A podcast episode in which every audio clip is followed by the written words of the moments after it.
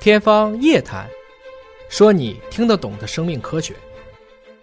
欢迎各位关注今天的《天方夜谭》，我是向飞，为您请到的是华大基因的 CEO 尹烨老师。尹烨老师好，向飞同学好，今天来关注一下帕金森的治疗的新动向啊！这是《Cell》细胞杂志的子刊，益生菌放大招了，来延缓帕金森的发展。其实随着老龄化的一个到来，呃，老年人越来越多。那么老年的退行性疾病，包括帕金森呐、阿尔采默呀，呃，也越来越多在我们身边出现了。可是治疗的手段呢，似乎总是捉襟见肘，找不到好的方法啊。那么现在帕金森病这是有新的治疗手段了吗？你还记得前不久我们说阿尔兹海默吗？那不是说有药了吗？哎，叫做九七幺，GV 九七幺，对也上市了嗯，啊、通过什么来调节啊？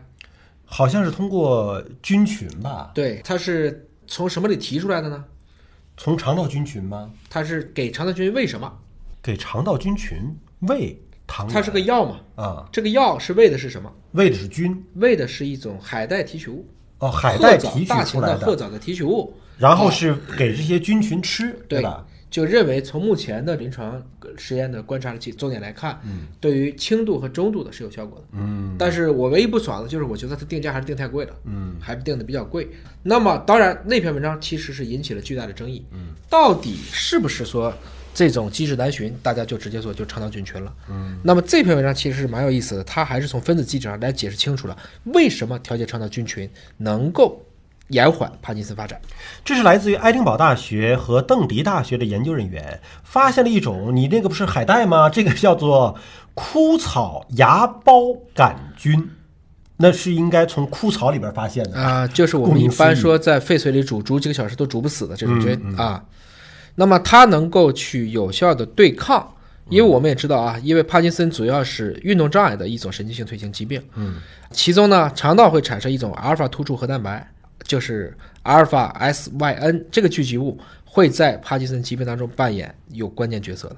所以，如果能靶向的清除这种肠道当中的突触核蛋白，就有望延缓帕金森病的进展。阿尔兹海默好像研究的机理，这其实也是一种可能性，只不过我们刚才说的 GV 九七幺是给它吃海带提取物，嗯，来可能定向的诱导其中的一种或几种菌。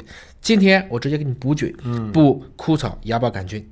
当然了，这个实验呢还是在模式生物上做的，是在秀丽隐杆线虫对，因为这种线虫呢是做神经退化疾病非常常用的一种动物的实验模型。对，那么在它的身上做得到了什么结果呢？秀丽隐杆线虫我们叫 C. elegans，这其实是一种很早就被测序完成的模式生物。还记得那个 j o h n s o n 那个诺贝尔奖的获得者就吗？观察线虫得奖的四小时那个画一次这个，就画这个细胞画了两年，拿了诺贝尔奖。那么这个线虫实际上有研究表明啊，它们在肌肉或者是多巴胺能神经元啊有表达刚才说的这个阿尔法突触核蛋白。嗯，所以研究人员就选了这种秀丽隐杆线虫，然后怎么办？就喂不同的细菌。因为线虫本来也就吃细菌的，嗯，这样的话就可以进一步的观察不同的肠道菌，它是把不同肠道菌拿出来对阿尔法突触核蛋白的影响。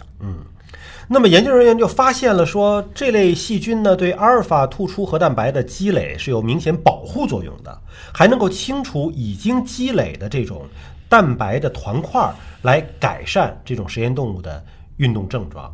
那所以这种菌就是延缓帕金森是哎有效的、它是发现这种保护作用啊，同时可以保护于年轻和年老的动物、哦啊，这个还是很有意思的。包括年轻的可能就是减少了积累，年老的是直接可以去清除这种已经累积的团块了。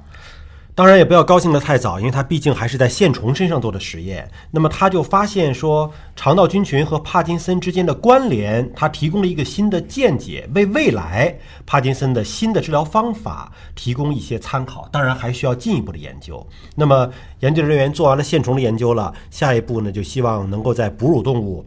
小老鼠身上做实验了，这是鼠年到来，老鼠继续为我们做贡献。那么老鼠实验如果说有了新的结果之后，可能才会进一步再在灵长类身上啊，再在人的身上再去做下一步的实验。好，感谢您关注今天的节目，下期节目时间我们再会。